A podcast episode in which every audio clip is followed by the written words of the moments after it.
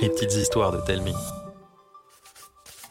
Pour cette histoire, mélangez des produits ménagers, des parents maniaques, une maison hantée et vous obtiendrez l'enfer du ménage. Mes parents sont des sorciers de la propreté. Ils préparent eux-mêmes leurs produits ménagers et passent leur temps à tout nettoyer.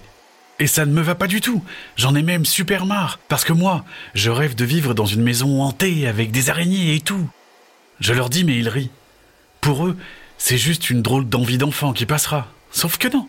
Je veux vraiment une maison pleine de secrets et d'aventures.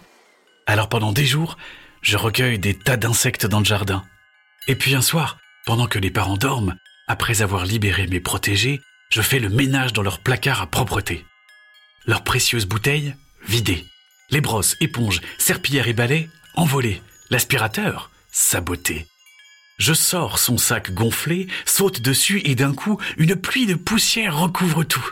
J'explose de joie jusqu'à ce que la lumière s'allume.